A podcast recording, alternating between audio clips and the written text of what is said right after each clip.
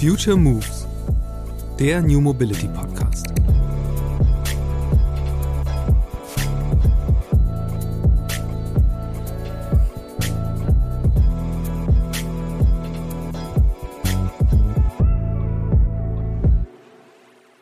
Ich kann tatsächlich sagen, dein Parkplatz, den du beanspruchst, der kostet halt im Monat uns 80 Euro. Also ziehen wir den schon mal vom Mobilitätsbudget ab.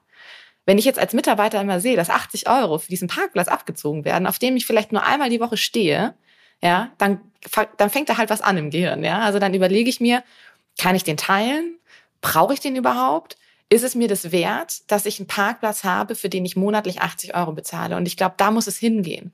Also es muss hin zu so einer Transparenz über Kosten gehen, über Verhaltensmuster, sodass die Mitarbeitenden auch ein Stück weit wieder, wie gesagt, in die Verantwortung gehen ähm, und mitgenommen werden, weil die sind ja auch alle total interessiert dran, das zu gestalten, dann aktiven Part zu haben. Und wenn ich den Mitarbeiter ein bisschen mehr wieder zutraue, dann optimiert er sich selber, ja, und versucht eben auch dementsprechend sich nachhaltig zu bewegen. Zu Gast in dieser Episode des Future Moves Podcasts ist Nicola Büsse. Sie ist Geschäftsführerin des Startups Mobico. Der Name leitet sich ab aus Mobilitätskontingent was schon ziemlich genau beschreibt, worum es bei Mobico geht. Die Münchner haben eine Software samt App entwickelt. Über die reichen Mitarbeitende ihre Fahrtkostenbelege ein, die werden dann steuerlich optimiert zur Abrechnung an die Arbeitgeber weitergeleitet und mit einem Mobilitätskontingent, das den Mitarbeitenden zur Verfügung steht, verrechnet. Der Vorteil gegenüber pauschalen Mobilitätsbenefits wie Dienstwagen oder Jobticket, Mitarbeitende sind nicht auf eine Option festgelegt, sondern können selbst entscheiden, ob sie ihr Mobilitätsbudget oder Kontingent für Carsharing, Bus und Bahn, Taxi oder Leihscooter ausgeben. Anders gesagt, Mobigo versteht sich als Tool, das über mehr Flexibilität die Mobilitätswende in Unternehmen tragen will. Spannend ist es vor allem vor dem Hintergrund des Startups. Das wurde nämlich in einer Innovationseinheit des Autoherstellers Audi ausgebrütet. Ursprünglich ging es darum, Dienstwagen und Carsharing zu verheiraten. Doch dafür gab es gar keinen so großen Bedarf. Stattdessen aber für ein Produkt, dass Mitarbeitermobilität größer denken will als Dienstwagen. Warum die Verkehrswende am Arbeitsplatz manchem schmerzhaft wehtun wird, wie Nicola sagt, weshalb sich nicht nur HRler, sondern auch CEOs mit dem Thema Mitarbeitermobilität befassen sollten und wieso das 49-Euro-Ticket für manche PendlerInnen im Grunde überdimensioniert ist. Unter anderem um diese Fragen geht es in dieser Episode des Future Moves Podcasts mit Nicola Büsse von Mobico. Viel Spaß! Hallo Nicola, ich freue mich, dass du im Podcast bist. Hallo Christian, vielen Dank. Ich freue mich auch sehr hier zu sein. Du bist äh, Gründerin und äh, CEO von Mobico, also einem digitalen Mobilitätsbudget, äh, Mobilitätskontingent. Ähm, und das Ganze ist eine Ausgründung von Audi im gewissen Sinne. Ich glaube, du musst mal erklären, was die Genese dahinter ist. Ja, gerne. Genau, ich bin ähm, 2017 äh, zur Audi Business Innovation gewechselt von Stuttgart und äh, da geht es letztendlich bei der Audi Business Innovation darum, digitale Geschäftsmodelle für die Audi AG zu entwickeln und wir waren in einem Projekt, wo es äh, auch darum ging, äh, ja, Dienstwägen ähm, sharingfähig zu kriegen. Die stehen ja sehr, sehr viel rum, das wissen wir ja, ja. alle. Und das Abfallprodukt daraus wäre ehrlich gesagt eher so ein Mobilitätsbudgetansatz, weil uns viele Firmen im urbanen Kontext dann gespiegelt haben, hey, wir brauchen eigentlich was anderes, wir wollen keinen Dienstwagen ja. anbieten, unsere Mitarbeitenden wollen das auch gar nicht. Wir brauchen was Flexibles. Und da ist dann 2017 wirklich die Idee entstanden, zu sagen, okay, wir müssen irgendeine Art von Budget entwickeln, irgendeine Software, wo der Mitarbeiter sehr flexibel unterwegs sein kann und wo wir vor allem diese Abrechnungskomplexität in den Griff kriegen, die ja dann zwangsläufig für den Arbeitgeber entsteht. Ja. Und ähm, ja, und das haben wir dann gemacht und haben es dann aber auch im nächsten Schritt dann wirklich ausgegründet, dass das überhaupt eine faire Chance hat, sich am Markt zu entwickeln. Bevor wir über die Details und Finessen dieses ganzen Businessmodells, das ja sehr komplex ist, sprechen, ähm, nochmal vorweg die Frage, äh, nur dass ich so ein bisschen verstehe, was genau ist da passiert, dass tatsächlich dann Audi als ja ein OEM, als ein mhm. Unternehmen, das Autos verkaufen möchte, deswegen natürlich auch Interesse hat, äh, das Thema Dienstwagen weiterzuentwickeln. Ähm, in dem Moment dann nicht sagt, nee, stopp, äh, wenn das hier mhm. jetzt darüber hinausgeht, äh, dann ist es gar nicht mehr so unser Bereich, sondern äh, doch weiterzugehen. Also wer, wer, wer treibt da so die Experimentierfreude voran? Ja, also zum einen ähm, äh, habe ich das natürlich dem Team dort verdankt, die ja auch ein sehr offenes Mindset hatten und ja vor allem schon immer sich ausgerichtet haben, wie sieht die Mobilität in der Zukunft aus. Also natürlich verkauft Audi primär jetzt erstmal Fahrzeuge, aber man hat sich ja damals schon nicht, oder damals ist jetzt übertrieben, vor fünf Jahren nicht der Idee verschlossen, dass es zukünftig ähm, darum gehen wird, eben weg von Ownership hin zu Usership mehr ähm, ja. und dass es eben auch Richtung Shared gehen muss und dass es vor allem auch andere Mobilität geben wird, ja. Und ähm, das Klassische von einem OEM zu einem Mobilitätsdienstleister, das ist, glaube ich, genau das, in welche Kerbe wir da geschlagen haben, zu sagen, hey, gerade Unternehmen, die eher im urbanen Umfeld sind ähm, und auch Mitarbeitende, die im urbanen Umfeld vielleicht auch sogar primär wohnen und sich bewegen, die werden halt sich nicht in der Zukunft unbedingt alle ein eigenes Auto besorgen, ja. sondern es muss eben hin zu einer ja, Shared Mobility gehen oder eben zu einem gesamtheitlichen Ansatz. Und da war, glaube ich, einfach äh, damals das Interesse sehr groß, sich eben dementsprechend mit Mobilitätsbudgets oder mit Mobico weiter zu beschäftigen. Und deswegen hat der Audi auch den Schritt gewagt und ähm, ist da mit uns mitgegangen. Ja, äh, interessant ist ja bei dem Thema, du sagst ja selbst eben, die, die Autokonzerne, vor ein paar Jahren hat es jeder gesagt, so wir müssen Mobilitätskonzerne werden, Mobilitätsdienstleister. Inzwischen sieht man ja eher so eine Art Rollback, also dass mhm. da äh, äh, entsprechende Ventures abgestoßen werden oder äh, zu anderen rübergeschoben werden. Und ähm, gerade die, die deutschen OEMs sind da ja zurückhaltender, würde ich mal sagen, als jetzt vor zehn Jahren noch. Ähm, wie ist das in eurem Fall? Also ihr seid ja auch inzwischen eigenständiges Unternehmen. Ähm, mhm. ist, das, ist das auch Teil dieses Trends, dass halt so ein OEM dann sagt, so nee, richtig selbst machen wollen wir das nicht oder noch nicht? Ich glaube, dass es halt vor allem so ein komplett neues Thema ist. Also es ist ja gänzlich was anderes. Wir beschäftigen uns ja fast bei Mobico mehr mit Steuern und ähm, ja, Ökosystemen, als ich das üblicherweise mit einem, mit einer, ja, mit einem Fahrzeugbusiness mache, ja. ähm, dass es da einfach wirklich schwer ist. Und das habe ich nicht nur bei Audi gesehen, auch bei anderen Konzernen, sich einfach in andere Geschäftsmodelle ähm, reinzudenken, ähm, zu fokussieren und da vor allem auch den langen Atem zu haben, weil natürlich werden wir nicht mit unseren Umsätzen mit dem primären Business erstmal konkurrieren können. Und das ist ja immer das Problem erstmal, dass es einfach länger dauert, dass sich etwas etabliert. Wir sind auch in einem Education-Markt nach wie vor, was das Mobilitätsbudget angeht. Ja. Also da muss noch sehr, sehr viel Arbeit geleistet werden, dass das in der breiten Masse ankommt. Ähm, und entsprechend ja, sieht man einfach auch natürlich, dass dann, je nachdem, wenn sich äh, Personalien ändern etc., Strategien, dass dann halt solche kleinen Pflänzchen erstmal wieder gestrichen werden. Ähm, aber wir hatten, glaube ich, das große Glück, dass wir gesagt haben, von Anfang an gehen wir raus, wir machen uns sozusagen eigenständig eine eigene GmbH und ja. haben dann dementsprechend den OEM als Investor dabei und das hat wirklich sehr gut funktioniert. Dann lass uns mal drüber sprechen, über, über diese Schwierigkeit, dieses ganze komplexe äh, Thema Steuern, das da der Kern ist, weil eben, ich glaube, das muss man einmal erklären, diese Diskrepanz zwischen der Idee, ja klar, es gibt ein Mobilitätsbudget, das ist eine feste oder flexible Summe, die kriegt, äh, äh kriegen Mitarbeiterinnen und Mitarbeiter äh, und können dann damit machen, was sie wollen. Das klingt erstmal sehr einfach auf der einen Seite, ist aber eben auf der anderen Seite unglaublich kompliziert. Ähm, führ uns doch mal so ein bisschen durch, vielleicht einfach anhand der Schritte, wie ihr ja. dieses Thema euch auch wirklich erarbeitet habt. Ja, genau. Also vielleicht, wir haben so ein bisschen das Pferd von hinten aufgesattelt. Also ähm, um vielleicht nochmal das Mobilitätsbudget äh, in Gänze zu verstehen. Du hast es schon gesagt, es geht wirklich darum zu sagen, lieber Mitarbeiter, du bekommst einen Betrag X virtuell sozusagen von mir als Arbeitgeber monatlich zur Verfügung gestellt. Ich habe vielleicht noch ein paar Leitplanken aufgestellt, ähm, was du vielleicht nutzen kannst, habe da noch ein paar Eingrenzungen gemacht. Ähm, aber grundsätzlich geht es darum, dass der Mitarbeitende dann wieder selber entscheiden darf, wie nutze ich dieses Budget, bei uns vor allem primär beim Arbeiten, also auf dem Arbeitsweg und wie nutze ich das auch in der Freizeit. Also ich übergebe die Mobilitätsverantwortung wieder den Mitarbeitenden und das ist super wichtig, weil es natürlich gerade in der Mobilität unglaublich viele individuelle Bedürfnisse und auch ja Wünsche gibt sozusagen. So, und wenn ich jetzt aber den Mitarbeitenden erlaube, ganz viel zu nutzen, dann bedeutet das primär vor allem erstmal ganz viel Abrechnungsaufwand und vor ja. allem ähm, auf Arbeitgeberseite eine steuerrechtliche Komponente, weil ich gebe dieses Budget dem Mitarbeiter on top zum Gehalt und das löst wie bei allen anderen Dingen, die wir so kennen, wie äh, Dienstwagen, wie Jobrat äh, etc., löst das eben den geldwerten Vorteil aus. Ja. Und dieser geldwerte Vorteil muss irgendwie versteuert werden. Da gibt es ganz viele krude Regeln im deutschen Steuerrecht. Ähm, äh, wenn man einmal drinnen ist, dann ist es eigentlich relativ äh, sinnvoll tatsächlich okay. auch. Ähm, aber das ist natürlich erstmal für den Arbeitgeber wahnsinnig komplex und kein Arbeitgeber würde sagen, reich mir all deine Belege irgendwie ein, leg die auf den, auf den Tisch und ich kümmere mich drum, dass die richtig äh, rückverrechnet werden.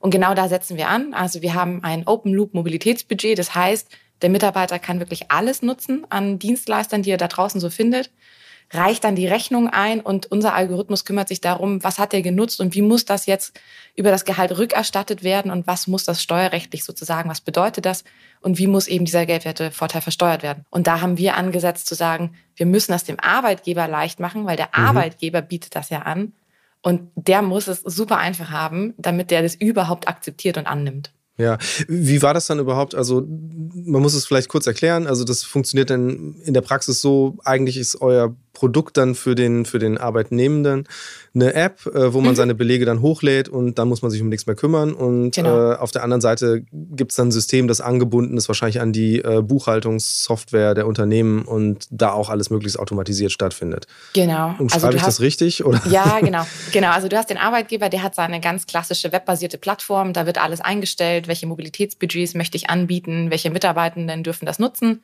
Also klassische Budgetverwaltung sozusagen. Und dann habe ich den Nutzer auf der anderen Seite, der unsere App verwendet. Und ähm, da sieht er vor allem sein virtuelles Budget, was er zur Verfügung bekommt und legt dann los, nutzt Mobilität, die er nutzen möchte, ähm, zahlt dafür, bekommt irgendeine Art von Rechnung oder Ticket, äh, macht ein Bild vom Ticket oder nutzt die PDF-Rechnung, lädt die hoch in die Mobico-App und im Hintergrund, sobald diese Belege hochgeladen sind, im Hintergrund ja. greift dann der Algorithmus, schnappt sich die Ausgaben sozusagen, checkt, was es da für Regeln gibt ähm, und äh, sortiert die dann so zusammen richtig äh, und steueroptimiert ähm, für den Monatsabschluss, ähm, sodass der Arbeitgeber auf der Lohnabrechnungsseite dann wirklich eine, eine, eine Erstattungsdatei bekommt, die für sein Lohnabrechnungssystem auswertbar ist. Das ist ganz wichtig.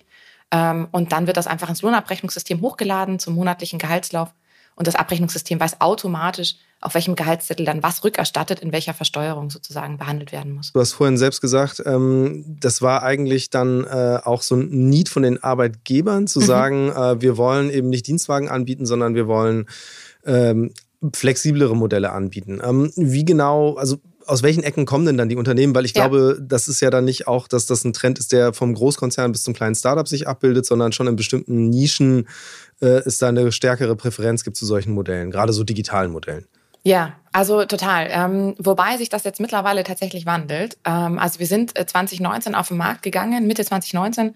Und die allerersten Kunden waren schon so diese Digital Champions, würde ich sagen. Mhm. Also das waren ähm, primär Unternehmensberatungen, die das total kennen, ja, die wirklich, wo die Mitarbeitenden ja eh schon immer irgendwie flexibel unterwegs sind, ähm, wo vor allem aber auch die Mitarbeitenden sehr jung und ich würde sagen auch fordernd sind, ähm, ja. digital affin die ähm, haben natürlich äh, hohe Konkurrenz unter den Unternehmensberatungen, sprich, die müssen immer top-notch ähm, Angebote schaffen für ihre Mitarbeitenden und äh, haben aber auch damals schon hohen Wert auf nachhaltige Konzepte gelegt.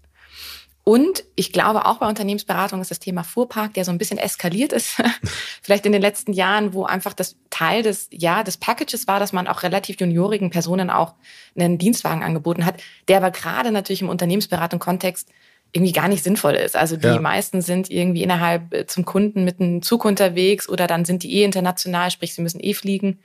Ähm, und die sind super urban auch, ja. Also die ganzen Standorte von Unternehmensberatung sind ja immer in den Städten. Ja. Das heißt, die haben da was Flexibles gebraucht. Und das war dann wirklich so die, die erste Zielgruppe, die wir sehr, sehr gut targetieren konnten und die einfach sich auch getraut haben, mal sowas auszuprobieren ja. 2019. Ähm, und da ging es gar nicht so sehr um die Alternative zum Dienstwagen, also nicht nur primär, sondern die haben schon immer holistisch ihre Mitarbeitenden angeschaut. Mhm. Also die haben schon immer geguckt, ja, ich habe irgendwie so eine Gruppe an Dienstwagenberechtigten, aber ich habe ja auch ganz, ganz viele andere Mitarbeitende und auch da möchte ich gerne ein gutes Angebot schaffen. Und in den letzten drei Jahren hat sich das wirklich auch deutlich verändert. Also wir sind auch jetzt bei großen Unternehmen drinnen. Ähm, Zum Beispiel, also kannst du mal so ein bisschen, dass man eine Vorstellung kriegt, äh, wie, wie Mainstream ist das Ganze schon? Ja, also wir sagen immer, Indikator an Mainstreamness ist, wenn man plötzlich in Ausschreibungen landet. Okay. Ähm, das haben wir damals nicht machen müssen. Mittlerweile ist es ein gutes Anzeichen, dass du bei den größeren Unternehmen reinkommst, weil du jetzt plötzlich in einer Ausschreibung drin hängst.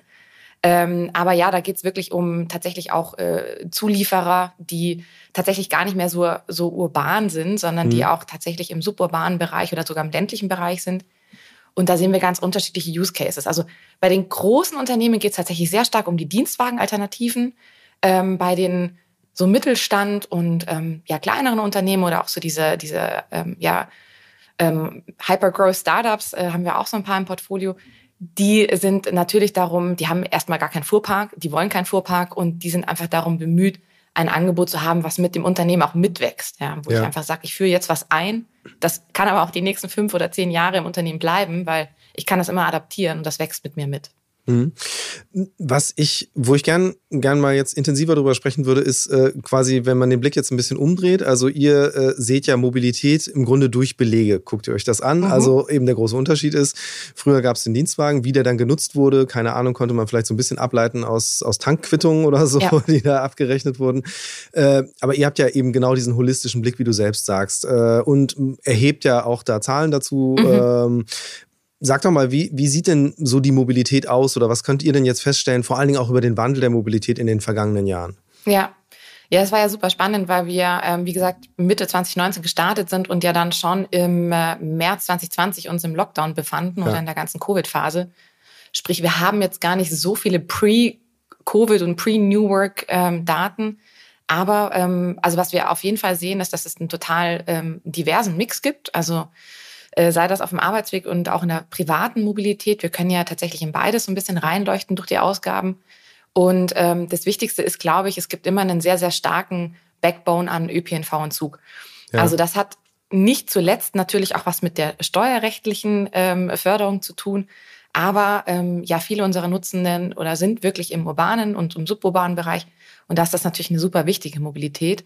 Und das sehen wir in den letzten dreieinhalb Jahren ist das eigentlich unverändert gewesen, dass das immer im Durchschnitt mit ÖPNV und Zug so an die 50, leicht über 50 Prozent Nutzung ist. Ja. Ähm, er, erklär vielleicht an der mhm. Stelle mal ganz kurz, äh, wo genau sind die Vorteile und wie, wie kriegt man das mit als äh, Nutzer der App? Mhm.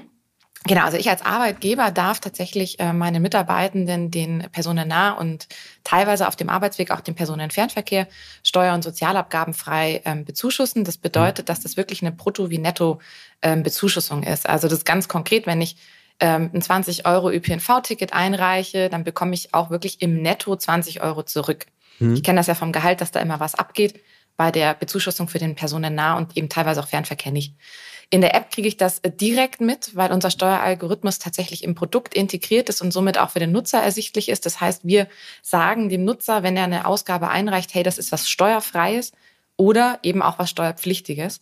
Und dementsprechend äh, optimieren sich unsere Nutzer, die sind ja alle also ist quasi schlau. ein Lernprozess. Ja, mhm. total. Also das war auch ähm, die Hypothese, dass wir das dem Nutzer zeigen wollen, ähm, weil wir wollen ja durchaus, ohne jetzt irgendjemanden einzuschränken und zu bestrafen, wollen wir eher in die andere Richtung lenken und wollen sagen, hey, Ihr könnt euch selber befähigen, sozusagen innerhalb eures Budgets äh, ja eine höhere Auszahlung sozusagen zu generieren, indem ihr euch für bestimmte Mobilitätsformen entscheidet und dementsprechend einfach wieder in den Driver Seat äh, ja. äh, eurer Mobilität geht. Ähm, und das ist super wichtig. Und das sehen wir auch, dass der Mitarbeiter das tatsächlich auch lernt über die Zeit und dementsprechend auch, wenn er das will und kann, ähm, sich dementsprechend anpasst. Und das geht dann zu Lasten von Taxi, Carsharing oder wer sind sozusagen, welche Bereiche sind dann äh, zurückgegangen? Ja, ähm, also dieses Jahr tatsächlich ist ähm, Sharing ein bisschen zurückgegangen. Wir haben den Trend schon in 21 gesehen, dass es so langsam abgeflacht ist. Ähm, ich kann mir das so ein Stück weit erklären, tatsächlich mit, dass wir immer mehr auch Arbeitgeber haben, die eher wirklich im suburbanen und ländlichen Raum sind, mhm. wo es vielleicht diese Angebote gar nicht gibt. Also ja. gerade wenn wir dafür darüber gesprochen haben, dass es immer mehr Arbeitgeber gibt, die dieses Thema Mobilitätsbudget für sich erkannt haben, reden wir eben nicht mehr nur um den reinen urbanen Raum, sondern eher, wir rutschen schon so ein bisschen in die, in die, ja, nicht so ganz äh, vielleicht attraktive Ecke für die Shared Mobility. Mhm. Und das kann gut sein, dass sich dadurch, dass wir da einfach viel mehr Nutzer mittlerweile auf der Plattform haben, dass es dadurch einfach ein bisschen zurückgegangen ist. Ähm, da sind wir tatsächlich noch nicht so tief in die Daten eingestiegen, dass wir jetzt irgendwie Land mit Stadt vergleichen, sondern wir gucken uns immer alle Nutzer an. Ja. Genau. Und wie sieht es aus bei dem, dem großen Bereich Dienstwagen? Also wie bildet, mhm. welche Rolle spielt der bei euch? Ja, auch der, und ich glaube, das äh, trägt auch dazu bei, dass der Mix tatsächlich so bei Shared vielleicht ein bisschen zurückgegangen ist. Und wir sehen tatsächlich auch ähm, angestiegene Tankausgaben. Also zum einen äh, irgendwie wenig überraschend sind die Tankkosten einfach ja. insgesamt hochgegangen, weil ja, das einfach super teuer wurde in 2022. Ähm, aber dadurch, dass wir immer mehr Dienstwagen-Alternativ-Use-Cases haben, sehen wir tatsächlich auch hier ähm, durch die höheren Budgets ist das ja auch tatsächlich oft so, dass der Mitarbeitende zwar jetzt keinen Dienstwagen per se mehr vom Arbeitgeber bekommt, aber sich vielleicht sogar privaten E-Fahrzeug holt oder auch einen Verbrenner, einen gebrauchten ähm, und dann dementsprechend damit seine Mobilität über das Mobilitätsbudget ähm, fundet ja, und dann mhm. halt einfach auch Tankkosten einreicht. Und die Dienstwagen-Alternativ-Use-Case-Mitarbeitenden, die haben oftmals ein sehr hohes Budget Das heißt, da sehen wir auch, dass da viel mehr Tankkosten auch eingereicht werden oder auch Ladekosten natürlich. Ähm, und das trägt dazu bei, dass sich auch bei uns die Ausgaben in 2022 einfach ein bisschen verändert haben. Ja, ist es heißt, kann man daraus ableiten, dass es auch ein bisschen eine Altersfrage ist, wie Mobilität genutzt wird? Ja, definitiv. Also ganz klar. Also das ist natürlich eine, ich würde sagen, eine größere Offenheit und vor allem auch, wir sind halt einfach gewohnt als äh, die Generation, die mit Shared Mobility aufgewachsen ist, das auch zu nutzen. Ähm, von daher auch da, ähm, wir kommen beim Dienstwagen-Case würde ich auch sagen, sind wir eher in der ein bisschen älteren Altersgruppe unterwegs. Ähm, und da wird es eben, sieht man das auch, dass die, die Ausgaben sich nicht so sehr auf Shared, sondern eher auf diese, ja, auf Zug, auf ÖPNV, auf Tanken, Laden, ähm, ja, beruhen. Ja, jetzt ist natürlich, also naturgemäß bei einer Studie guckt man sich die Vergangenheit an. Ähm, mhm. Könnt ihr aber so ein bisschen daraus ableiten, was verstetigt sich da? Du hast eben selbst gesagt, eigentlich äh, seid ihr nur in dieser New Work-Phase aktiv. Also daraus klingt ja so, oder interpretiere ich jetzt mal, dass äh, du schon das Ganze für eine, für eine Entwicklung hältst, die sich verstetigen wird. Ähm, was heißt das oder in welche Richtung wird sich das weiterentwickeln? Also diese Verschiebungen, die man jetzt bei euch sieht, werden die nachhaltig sein oder wird in dem Moment, wo ähm, einfach dann ähm, Energiekosten wieder sinken, auf einmal dann das, äh, das Sharing doch wieder attraktiver sein oder das Autofahren selbst mit ja. dem eigenen Fahrzeug? Also was ähm, zum einen, du hast es gerade angesprochen, New Work, ähm, super spannend ist tatsächlich in dem Kontext ist, dass wenn wir mit Unternehmen sprechen, die immer mehr eine Offenheit dafür entwickeln, zu sagen, so, okay, meine Mitarbeitenden, die sitzen jetzt alle im Homeoffice oder sehr viele. Ja. Jetzt verschiebt sich natürlich der Fokus von der klassischen dienstlichen Mobilität und vielleicht auch der Pendelmobilität zu der Zuhause-Mobilität sozusagen, die ich als Arbeitgeber davor wahrscheinlich nie wirklich im Fokus hatte. Mhm. Aber das muss ich mir jetzt natürlich immer mehr anschauen, weil die Mitarbeitenden jetzt sonst wo in Deutschland verteilt sind. Und auch da will ich als Arbeitgeber irgendwie ein Angebot schaffen. Und das ist tatsächlich was, was sie verstetigt hat. Das sehen wir, dass ein Großteil des Mobilitätsbudgets für die private Mobilität genutzt wird. Sprich, mhm. super attraktiv, wenn ich da als Arbeitgeber auch einwirken kann, positiv nachhaltige Mobilität fördern kann, auch in der Freizeit und ich natürlich auch meine Mitarbeitenden mitnehme in dieser New Work ähm, Journey und sage auch auf der, ja, in der Freizeit, auch zu Hause unterstütze ich dich. Ähm, und das hat sich in den letzten dreieinhalb oder drei Jahren, wo wir das jetzt betrachten, tatsächlich nicht viel geändert. Wir sehen jetzt in 2022, dass sich ähm, die Mobilität, die Kosten ähm, wieder erhöht haben für den Arbeitsweg, was, mhm. glaube ich, auch ganz normal ist, weil jetzt wieder mehr Personen ins Büro zurückgehen. Ähm, ich glaube aber, dass wir da niemals über irgendwie einen 50 Prozent Share für Arbeitsweg kommen werden. Ich glaube, das wird sich durchaus so verstetigen.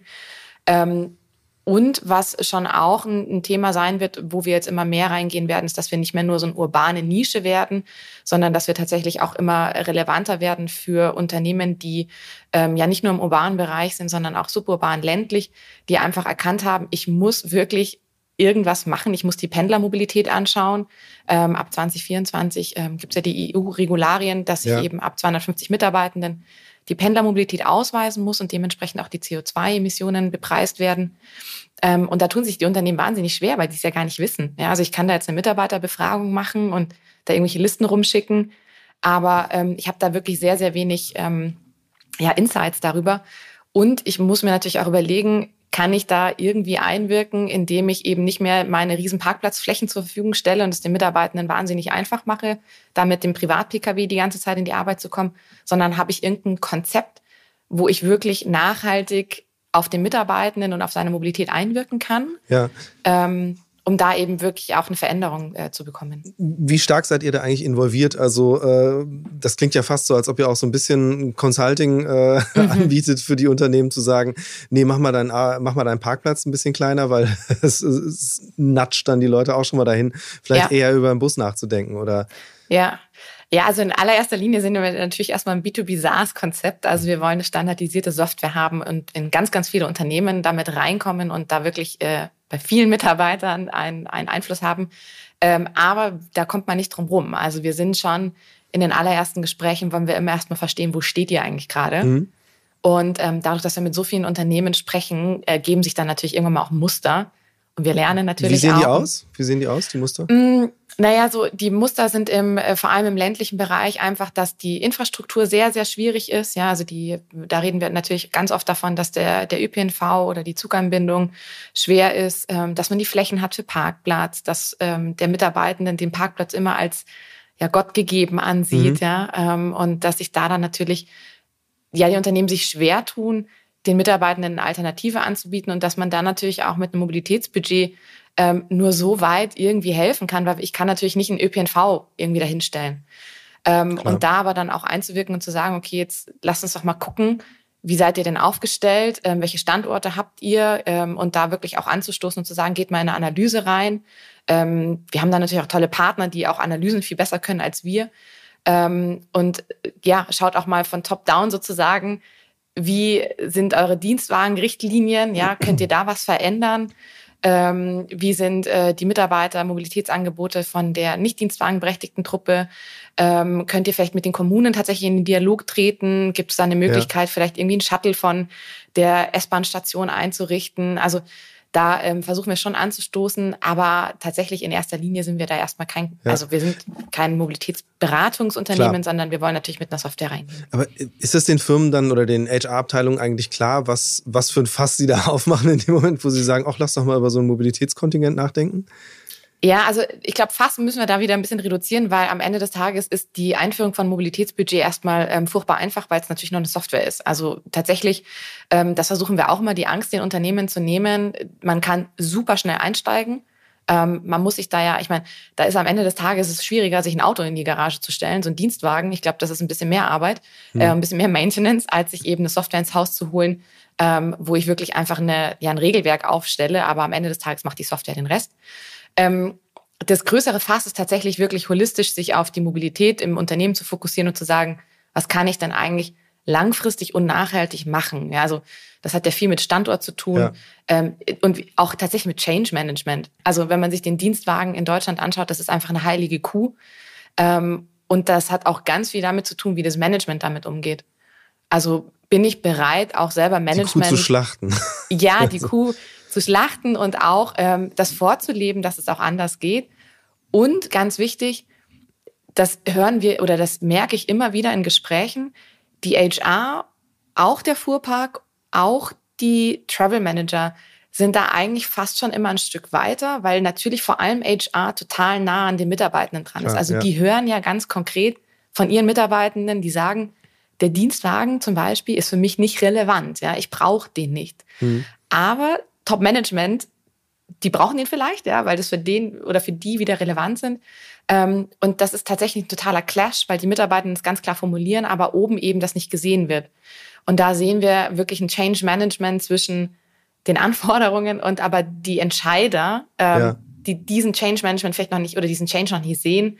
Ähm, und da einfach zu sagen, hey, probiert es mal aus, bietet das euren Leuten an, die jetzt schon bereit sind, umzusteigen und dann wird sich das tatsächlich über die Zeit auch einfach entwickeln. Ja, lass nochmal zurückkommen auf das Thema Pendeln. Du hast es vorhin selbst schon gesagt, mhm. Äh, dass das spielt auch über diesen, diesen, diesen Seitenaspekt CO2 perspektivisch noch eine viel größere Rolle als jetzt schon. Ähm, was mich interessieren würde, ist natürlich jetzt in gerade 2022 äh, mit dem 9-Euro-Ticket gab es da ja eben das große Experiment, wie es hieß, das mhm. jetzt verstetigt wird. Ob das funktioniert, äh, wäre dann die zweite Frage. Aber erstmal, ähm, wie hat sich das bei euch abgebildet, das 9-Euro-Ticket? Mhm. Ja, also wir hatten, ähm, haben uns das natürlich angeschaut. Dass, ähm, also wir gucken uns ja einmal immer die Höhe der Ausgaben an und aber auch die ähm, tatsächlich eingereichten Tickets oder eingereichten ja. Fahrten sozusagen. Und das haben wir natürlich total gesehen, dass im ÖPNV in den eingereichten Belegen es einen totalen Dip gab, weil ja nur noch ein Beleg eingereicht Klar. worden ist. Ähm, und gleichzeitig war es aber wahnsinnig spannend. Wir konnten es auch konkret auswerten, dass über unsere ganzen Nutzer hinweg eigentlich nur, und das finde ich sehr wenig, 30 Prozent dieses Ticket wahrgenommen haben. Mhm. Ähm, so, und das bedeutet zum einen, dass es, gerade wenn jetzt wir über diese 49 Euro Thematik diskutieren, ich mir nicht sicher bin, ob das für alle irgendwie jetzt das ähm, beste Mittel ist, weil es ja doch nochmal um einiges teurer ist. Ähm, und zum anderen sehen wir auch, also die durchschnittlichen Ausgaben für den ÖPNV belaufen sich so auf, ich glaube, 22 Euro dass man da sieht, dass die Mitarbeitenden ganz oft auch flexibel den ÖPNV nutzen. Also hier eine Einzelfahrkarte, ja. da eine Streifenkarte. Natürlich haben wir auch Nutzer, die Monats- und Jahreskarten einreichen. Ähm, aber dass der Trend eher eben zu einer sehr flexiblen, situativen Nutzung geht und ich da eben auch oftmals Bikesharing, Fahrradkosten, Carsharing genutzt habe, ähm, weil das eben für die Situation gerade passend war. Ja. Liegt das mit diesen, diesem 30 Prozent auch einfach an der Auswahl an Unternehmen, bei denen ihr aktiv seid? Oder äh, woran machst du das fest? Ja, also glaube ich gar nicht mal so sehr, weil das würde ja bedeuten, dass wir irgendwie nur im ländlichen Bereich, also dann würde ich sagen, die Daten sprechen dann eher dafür, dass es nur im ländlichen Bereich ist, wo dann eben äh, ja die Hypothese im Raum steht, dass die Mitarbeitenden irgendwie keinen ÖPNV-Anschluss haben. Mhm. Aber wir haben ja eigentlich schon primär tatsächlich urban, suburban. Ähm, deswegen darauf würde ich das gar nicht zurückführen. Also ich glaube schon auch, dass das damit zu tun hat, dass wir schon immer eine sehr multimodale Nutzung haben und dass dann ja. eben nach wie vor auch äh, die Mitarbeitenden andere Mobilität schon geschätzt oder schätzen und die dann weiterhin auch genutzt haben ähm, und sich gar nicht so viele das ÖPNV-Ticket besorgt haben. Ja, aber ich wollte dich nicht unterbrechen, sondern nur kurz das einmal geklärt haben. Was, aber was glaubst du, was ist dann die Konsequenz ähm, für diese große Thematik Verkehrswende und wir wollen jetzt die Leute in den ÖPNV bringen? Ja. Ähm, Jetzt kann ich mir natürlich vorstellen, dass du ein alternatives Modell vorschlagen würdest, das äh, stärker auf Flexibilität geht und die Entscheidung den, den NutzerInnen äh, zu überlassen. Äh, aber jetzt mal losgelöst von eurem eigenen Produkt, ähm, was glaubst du, was ist diese, diese jetzt arbeitsgebundene Zukunft der Mobilität äh, und wie, wie adressiert man die am besten? Also jetzt mal ganz unabhängig davon, wer dann am Ende ein Produkt anbietet. Ja, ja, ich glaube, also insgesamt ähm, möchte ich gerne oder wünschen wir uns, dass Mobilität einfach einen viel höheren Stellenwert im Unternehmen auch ähm, bekommt, weil am Ende des Tages habe ich als Arbeitgeber einen unglaublichen Einfluss auf ähm, viele Personen. Äh, und diese, ja, diese Vorbildfunktion sollte ich auch einnehmen. Und wir merken schon ganz oft auch, dass dann dementsprechend äh, Mobilität wieder runter priorisiert wird. Ja, mhm. also weil eben dann gerade andere Themen wichtiger werden. Und das ist aber ja einfach grundverkehrt. Ja, also wir müssen schon in der Zukunft gucken, dass wir uns als Unternehmer ähm, darauf fokussieren, wie kommen unsere Mitarbeitenden ins Büro, aber wie sind die auch in der Freizeit unterwegs, ähm, dass erstmal wirklich auf Arbeitgeberseite einen hohen Stellenwert bekommt, ähm, dass das nicht nur auch nicht nur ein HR-Projekt sein sollte, ja, dass das wirklich auch in dem, in der, ja, im Top-Management, in der Geschäftsführung verankert sein muss. Und ich mir einfach auch, vor allem bei größeren Unternehmen, nicht nur Gedanken darüber machen kann, wie sind meine Dienstwagenberechtigten versorgt, und da geht's auch nicht darum, dass ich jetzt alle Verbrenner irgendwie elektrifiziere, weil da habe ich dann irgendwie auch nichts ge geschafft. Ja, also wenn ich jetzt irgendwie alle Fahrzeuge gerade im innerstädtischen Bereich durch ein E-Fahrzeug ersetze, dann haben wir immer noch wenig lebenswerte Städte, weil dann immer noch die Fahrzeuge alle rumstehen in der Stadt. Ja. Ähm, also das kann es auch nicht sein, sondern dass man wirklich sagt, okay, wie kriege ich, ähm, ja, wie komme ich auch ein Stück weit in eine Mobilitätsvermeidung? Ja, also auch ja. da nicht zu sagen, ich gehe jetzt einfach wieder zurück ähm, auf, keine Ahnung, 2018 und hole alle zu 100 Prozent wieder zurück, sondern schaffe vielleicht gute Strukturen, ähm, wo Mitarbeitende auch tatsächlich ähm, ja im Homeoffice arbeiten können oder wo es vielleicht auch Hubs gibt, ähm, wo sich vielleicht auch Mitarbeitende clustern, ja, ähm, von ihrem Wohnort her, wo sie eben auch in ja in Coworking Spaces können, ähm, wo nicht so ein hoher Pendelverkehr entsteht, weil einfach die meisten Emissionen durch den Pendelverkehr entstehen. Ähm, das ist ein großer Teil von mir. Und natürlich, wenn man dann also auf die Kommunen guckt, ähm, auf die Infrastruktur, äh, und das ist ein, nichts Neues, es muss halt einfach die Infrastruktur nachgezogen werden. Ja? Also es muss bessere Anwendungen, bessere Taktung geben, ähm, sodass die Mitarbeitenden auch wirklich umsteigen auf den öffentlichen Nahverkehr, auf den Personenfernverkehr, ähm, um da einfach eine relevante Alternative zu haben. Also wir waren ja ähm, Ende des Monats hatten wir ein Webinar und da war auch die, die Olga von äh, Telekom Mobility da und die hat eine Auswertung gemacht, ähm, wo es einfach hieß, ab sieben Kilometer steigen die Personen oder die Mitarbeitenden schon auf das eigene Fahrzeug um. Mhm. Und das ist ja schon ziemlich krass. Ja? ja? Also man sagt, irgendwie sieben Kilometer sind wir schon zu weit. Da äh, fahre ich jetzt mit dem Auto. Ähm, und wenn ich dann natürlich als Unternehmer auch noch eine fancy Parkgarage oder Parkplatz ähm, mir anmiete für ganz viel Geld, um es den Mitarbeitern einfach zu machen, dann braucht man sich nicht so wundern, ja, dass die Mitarbeiter immer noch sich in den Stau stellen, ja. weil sie dann irgendwie kein Problem haben, ähm, im Unternehmen zu parken. Ja. Also auch so ein bisschen die radikalen Schritte zu gehen. Also wir reden schon durchaus mit Unternehmen, die sagen, wir bauen jetzt Parkplätze ab. Einfach um es unangenehm zu machen. Genau, lass, lass uns darüber gerne mal sprechen, weil das finde ja. ich total interessant, weil du hast ja selbst gesagt, ähm, dadurch, dass einfach äh, die Emissionen vom Pendelverkehr auf einmal jetzt eine Metrik werden und transparent werden, ja. gibt es ja einen, einen riesen Ansporn für Unternehmen, da wirklich, äh, und sei es jetzt diese 30 Prozent ÖPNV-Anteil, äh, in euren Belegen einfach noch nach oben zu schrauben. Ja. Was, was findet da statt? Was sind so die Überlegungen, die euch da begegnen oder wo ihr auch tatsächlich Sparringspartner seid? Ja, Genau, also zum einen ist es tatsächlich so, dass über so einen Mobilitätsbudgetansatz jetzt auch ähm, Unternehmen wirklich reingehen und sagen, wir haben ähm, also Klassiker Unternehmensberatung oder aber auch so Multishop-Firmen. Mhm. Also wenn du dir mal vorstellst, solche Läden wie keine Ahnung, DM, ähm, irgendwelche Kleidungsläden, also so, ja. also Firmen, die einfach überall Standorte haben, ähm, die tun sich ja wahnsinnig schwer, einfach nur ein Jobticket anzubieten, ja, weil das ist ja ein unglaublicher Verwaltungsaufwand. Mhm. Das wird jetzt hoffentlich natürlich in der Zukunft ein bisschen einfacher. Ähm, nichtsdestotrotz ist immer noch die Frage, gerade bei so steuerbefreiten Belegen, ich muss einen Belegnachweis haben. Ähm, das bedeutet nach wie vor, dieser Beleg muss ja irgendwie beim Arbeitgeber ankommen, damit ich das wirklich auch steuerfrei begünstigen kann, sozusagen. Ähm, sprich, der Verwaltungsaufwand ist da riesig. Und da hilft natürlich so eine Software. Und jetzt kommen Unternehmen erstmals sozusagen wieder in dieses Gedankenkarussell rein zu sagen, okay, früher habe ich das immer nur den Headquarter angeboten, dieses Jobticket tatsächlich. Ja. Und alle anderen Standorte sind da leer ausgegangen, weil der Verwaltungsaufwand viel zu hoch war. Mhm. Und in der Zukunft ist das jetzt wirklich eine große Überlegung, A, wieder zu sagen, so, und jetzt kann ich über so einen Softwareansatz es mir einfach machen als Unternehmen, wirklich allen Standorten einen ÖPNV-Zuschuss zu geben. Und da habe ich natürlich einen riesen Einfluss. Mhm. Ja, wenn ich sage, ich gebe einfach x Euro für die Bezuschussung des Personennahverkehrs aus, ähm, macht mir als Unternehmen einfach, weil ich keinen Verwaltungsaufwand habe und alle Mitarbeitende können egal welchen ÖPNV-Verbund nutzen. Ja. Ähm, das wird, glaube ich, in der Zukunft ein Riesenhebel sein. Ja, einfach da den Unternehmen zu helfen. Das ist so, ein, so eine eine Thematik.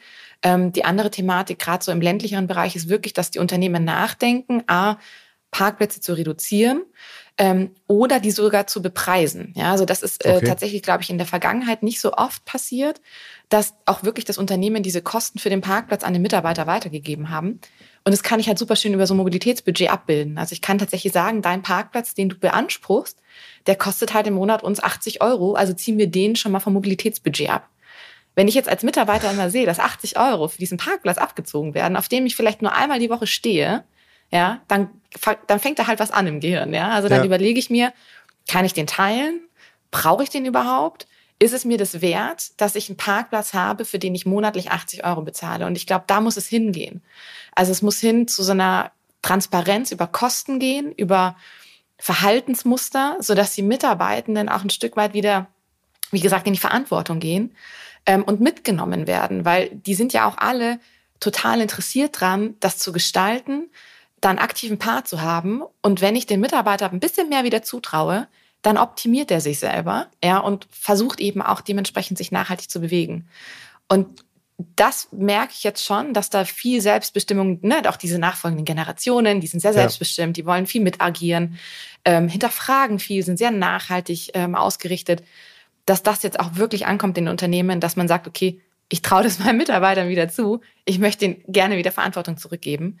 Ähm, genau, und zu guter Letzt, äh, Fuhrpark, da passiert halt massiv eine Umstellung natürlich. Da geht es viel um ähm, Elektrifizierung, um Ladeinfrastruktur, ähm, um Hinterfragen, muss ja. es dieses Fahrzeug geben, Assets reduzieren, ich will die nicht mehr haben, ich will die nicht verwalten.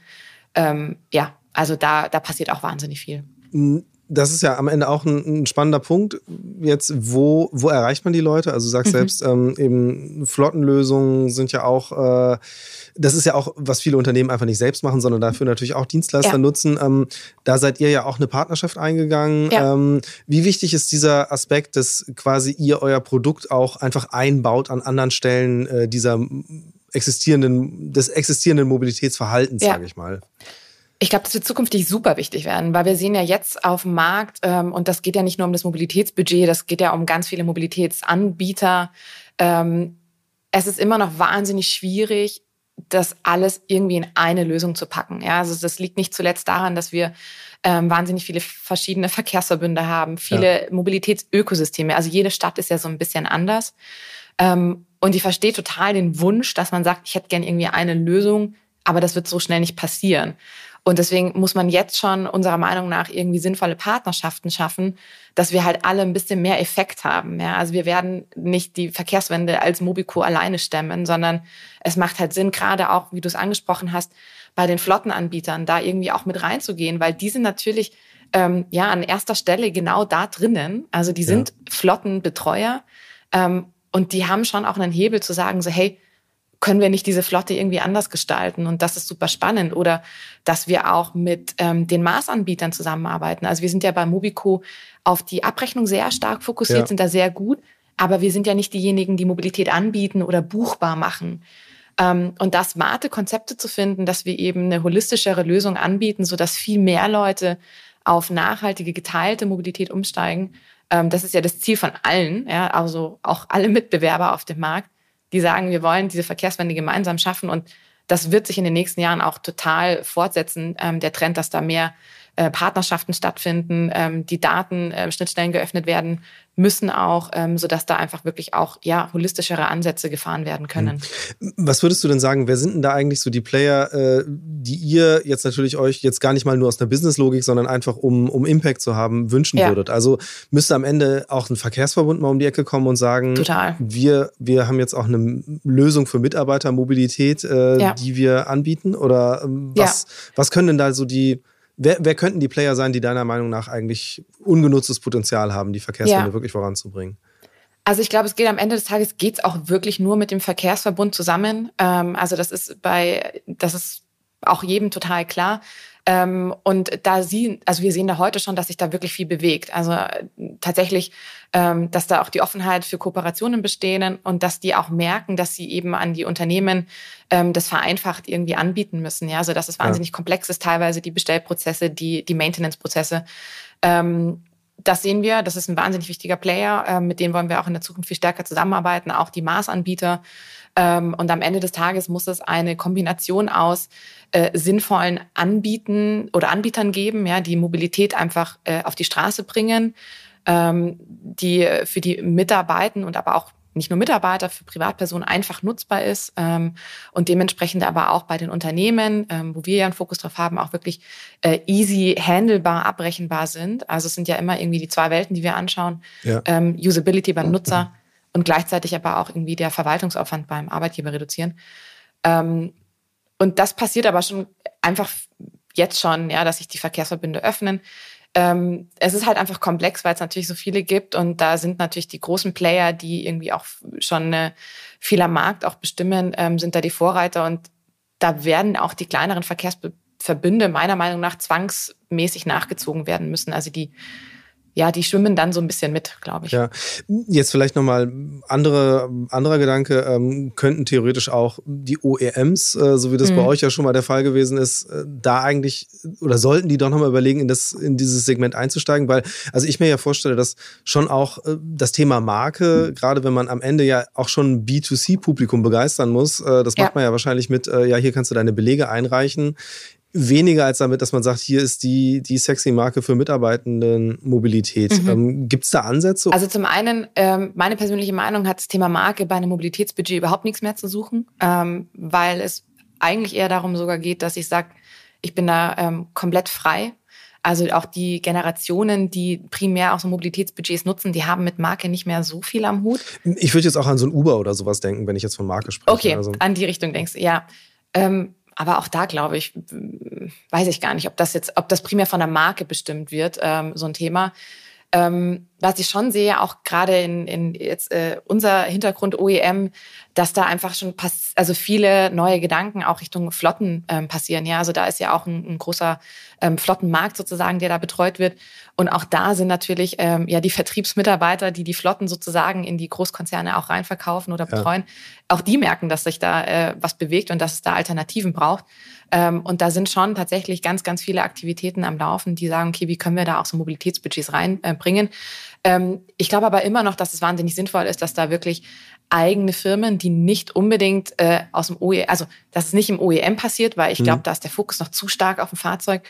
Ähm, und das ist, und das siehst du ja auch an unseren Mitbewerbern, die sind alle rausgegangen, ähm, haben sich alle selbstständig gemacht, um wirklich den Fokus rein auf das Mobilitätsbudget zu lenken, um einfach auch keine Abhängigkeit zu haben. Ja. ja? Also es macht einfach keinen Sinn, ein Mobilitätsbudget an ein bestimmtes Angebot ähm, zu knüpfen, weil ich damit einfach immer per se äh, Ökosysteme ausgrenze.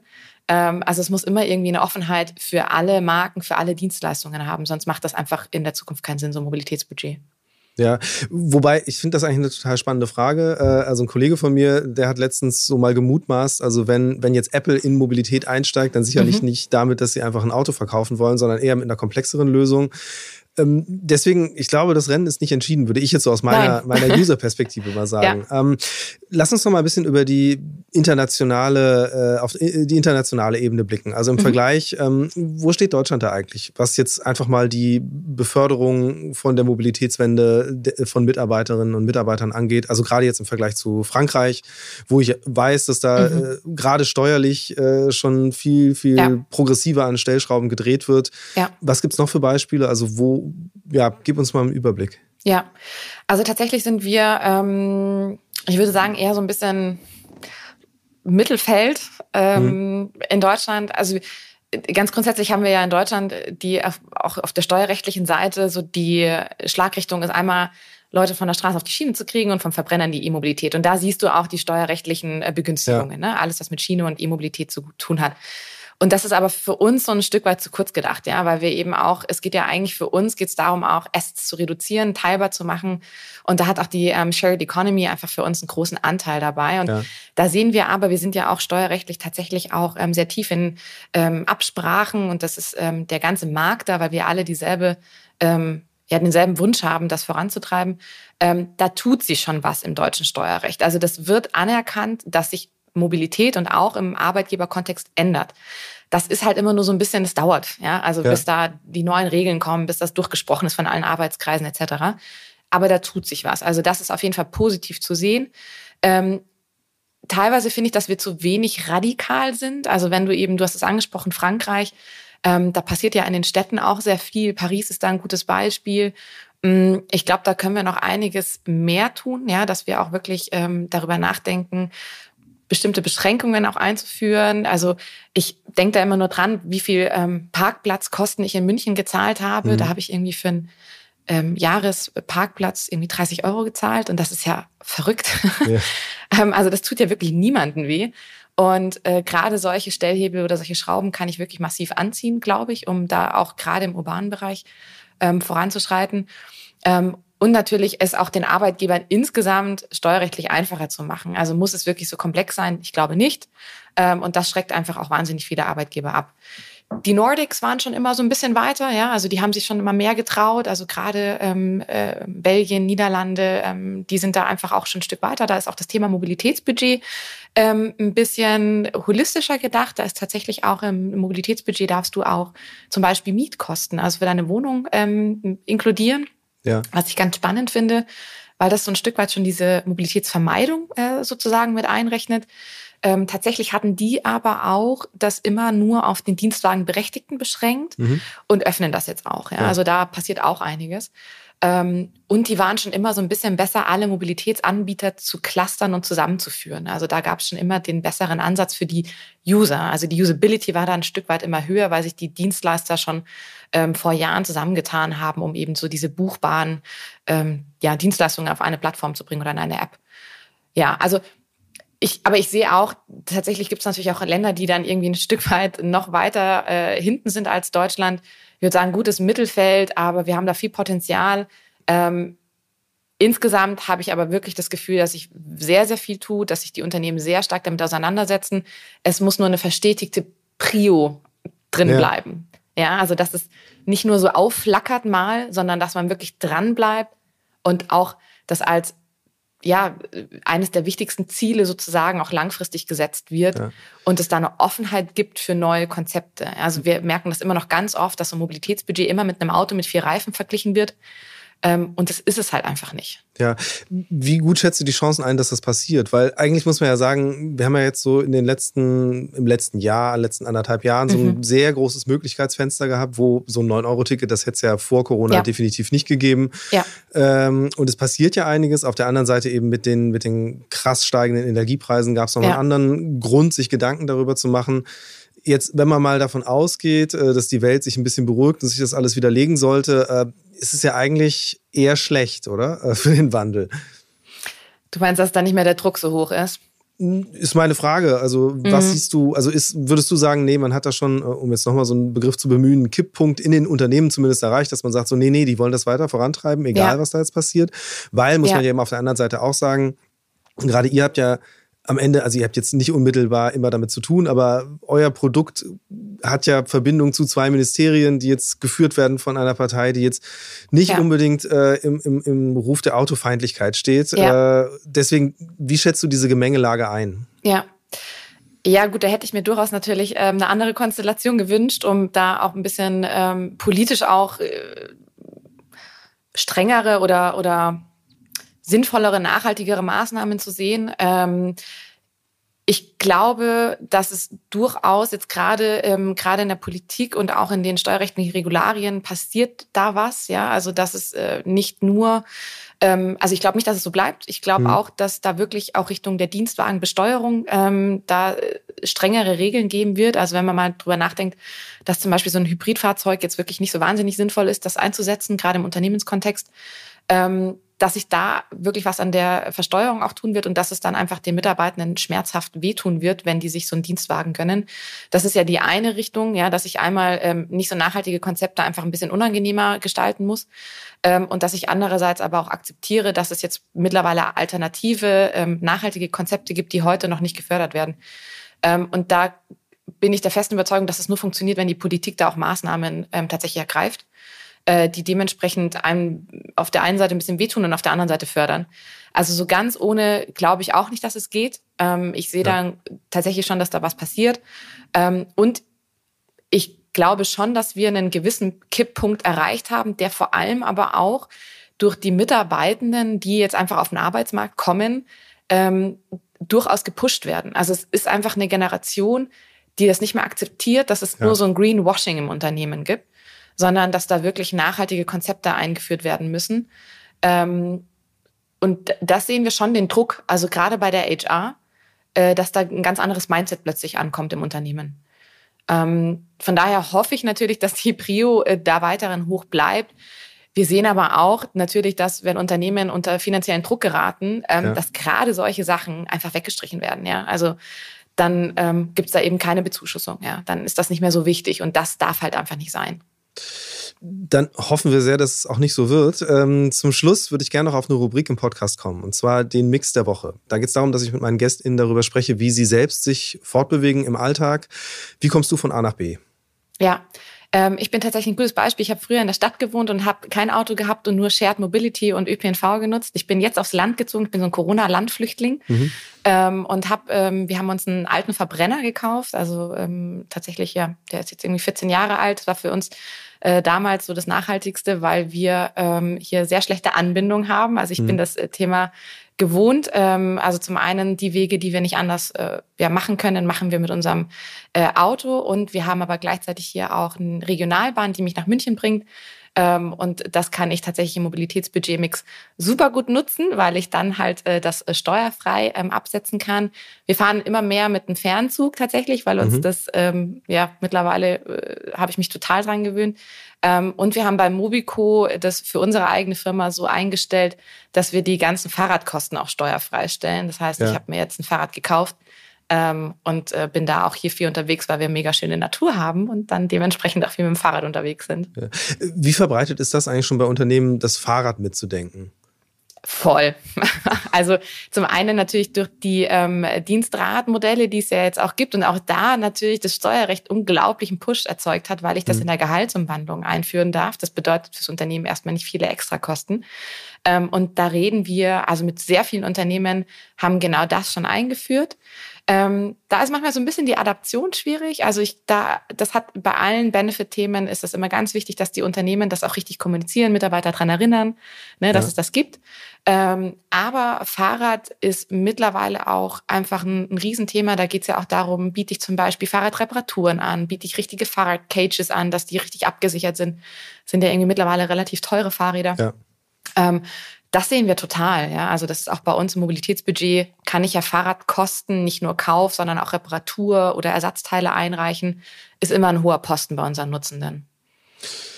Ich bin gespannt, wie sich das weiterentwickelt. Ähm, ich nehme an, ihr werdet die Zahlen weiterhin jährlich erheben. Das heißt, äh, wir können ja. auch gerne da mal schon äh, auf ein Update blicken, wie jetzt das kommende Jahr äh, da weitere Verschiebungen mit sich bringt. Ich hoffe sehr, dass eben der, der Faktor ÖPNV eine größere Rolle spielen wird und dass eben, so sehr ich deine Argumentation nachvollziehen kann, dass so ein 49-Euro-Ticket meinethalben hier und da überdimensioniert ist, wünsche mir aber trotzdem, dass es eine Entwicklung gibt, die einfach sagt, Total. okay, nee, es gibt ja. die Summe X, die gebe ich dafür aus, dafür kriege ich dann vielleicht Perspektive perspektivisch dann eben auch noch mal ein bisschen mehr als jetzt nur ja. so ein Bahn, sondern auch noch mal ein paar Scooterminuten oder so. Ja. Äh, weil ich eben auch sehr stark glaube, dass diese Multimodalität als Selbstverständlichkeit sich etablieren muss, damit wirklich die Verkehrswende gelingt. Ja, absolut. Nikola, ich danke dir ganz herzlich für das Gespräch und die Einblicke. Danke dir, Christian.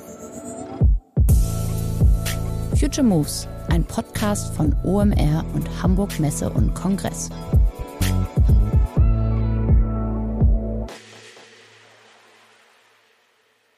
Dieser Podcast wird produziert von Podstars